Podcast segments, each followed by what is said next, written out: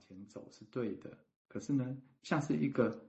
幻觉嘛，因为旁边都是报春花嘛，可是最后你会走向毁灭那种感觉。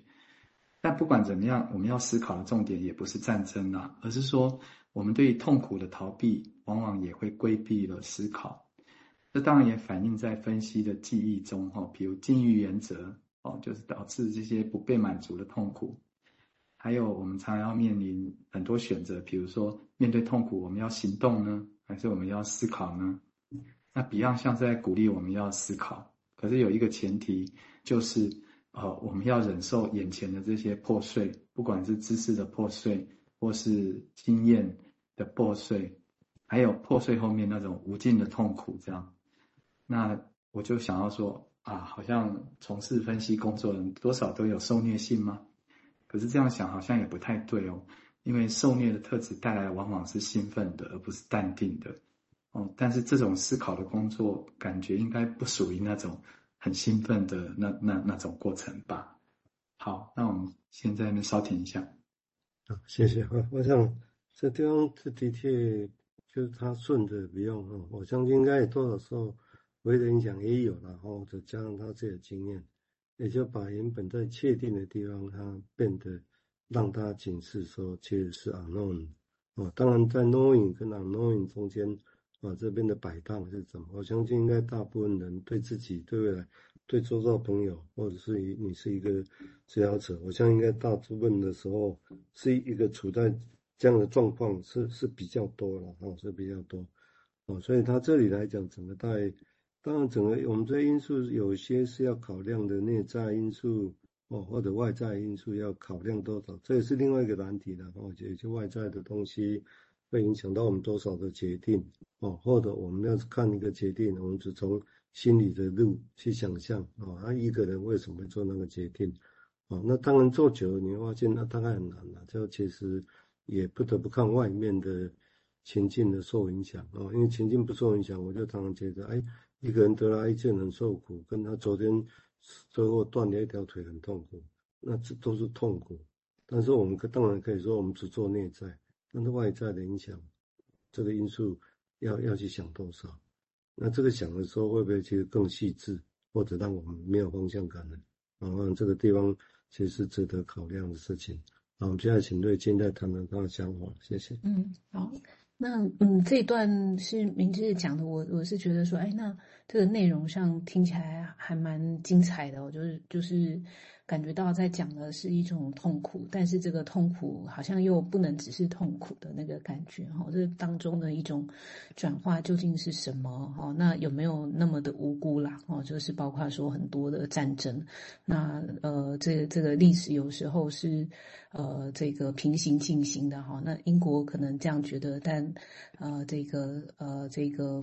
可能稍微我们上次有讲到乔伊斯哦，那边可能他们以他们的国家来说，可能不这么认为哈，这样，所以这个这个这个所谓这个痛苦的这一种。并行哈，所以我在想说，哎，那他要带到底要带我们去哪里啦？哦，就是这个 O，哦，那他有讲到这个 O，它是属于一种比较无限空间哈。那其实我我觉得这个这个文字实在是有点太抽象了，非常难难想象哈。但是讲到了战争的这种经验上，不是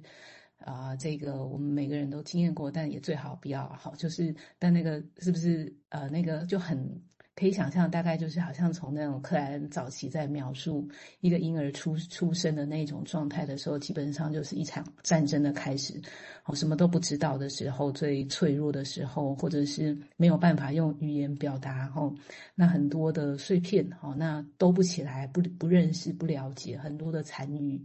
哦，那就漂浮在一个完全抓不到、定义不着、摸不着，也不知道会发生什么事情的那个状况之下。好像这一种，这一种烽火啊，或者是说，好像在，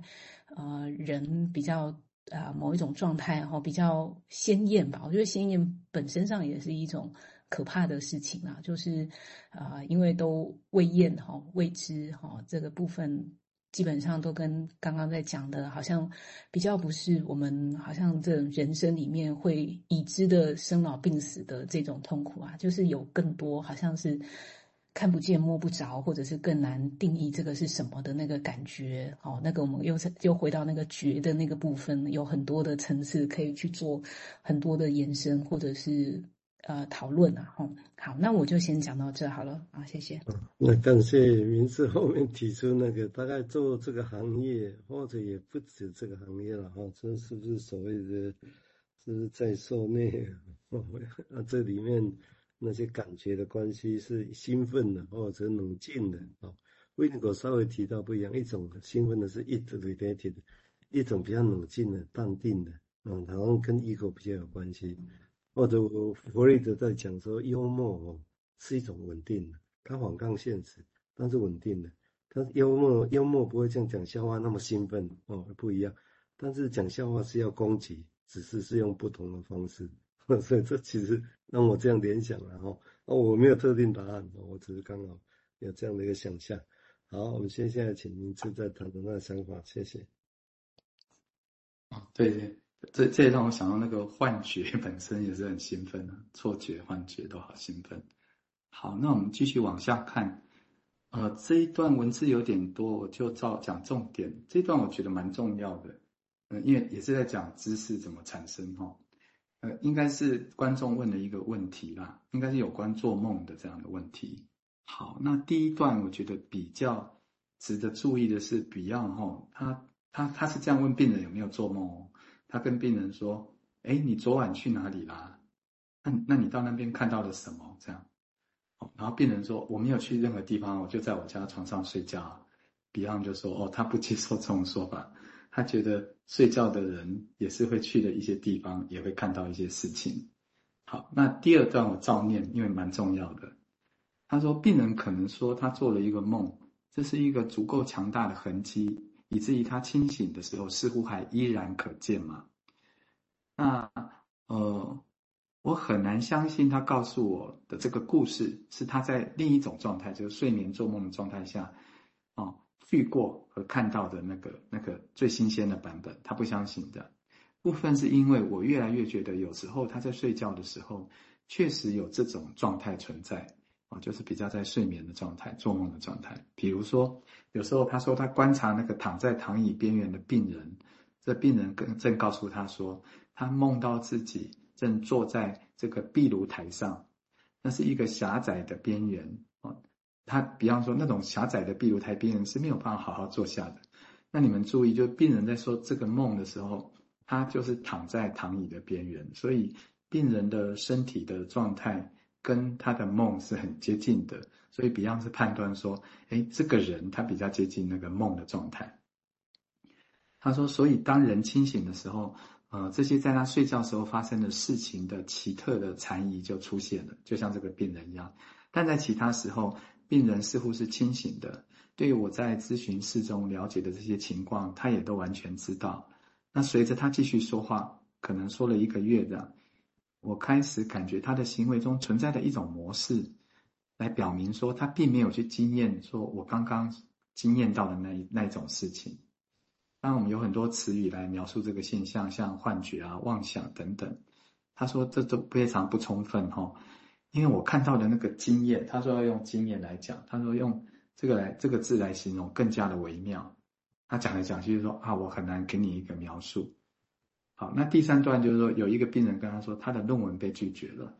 嗯，那这个论文可能不受那些比较科学性的要求，所以就被拒绝了。可是，比方说你的论文写得很好啊，你论文真的把 Beyond 刚刚说的那种经验活灵活现的给表述了出来，这样。所以，比方接下来就是说，他觉得其实莎士比亚比很多分析师对人类行为的能够带给我们的经验的体验，他觉得更好。这样哦，他觉得这个是更重要的。那这段我觉得好像 Beyond 好像在说那个 waking dream 这样，也就是一个人醒的时候跟睡的时候的状态虽然不同，可是分析的历程好像也会促进这种状态哈，让你慢慢回到一种 waking dream 醒梦的状态。那我觉得这当然要形容这个东西有很多说法，譬如像阴阳交界啊，阴跟阳的交界，原初跟次级历程的交汇，精神病跟非精神病部分的交汇。那透过这种状态，啊、我们好像被提醒说，我们才能够维持很好的一种体验跟思考。嗯，那一样觉得这是一种在精神分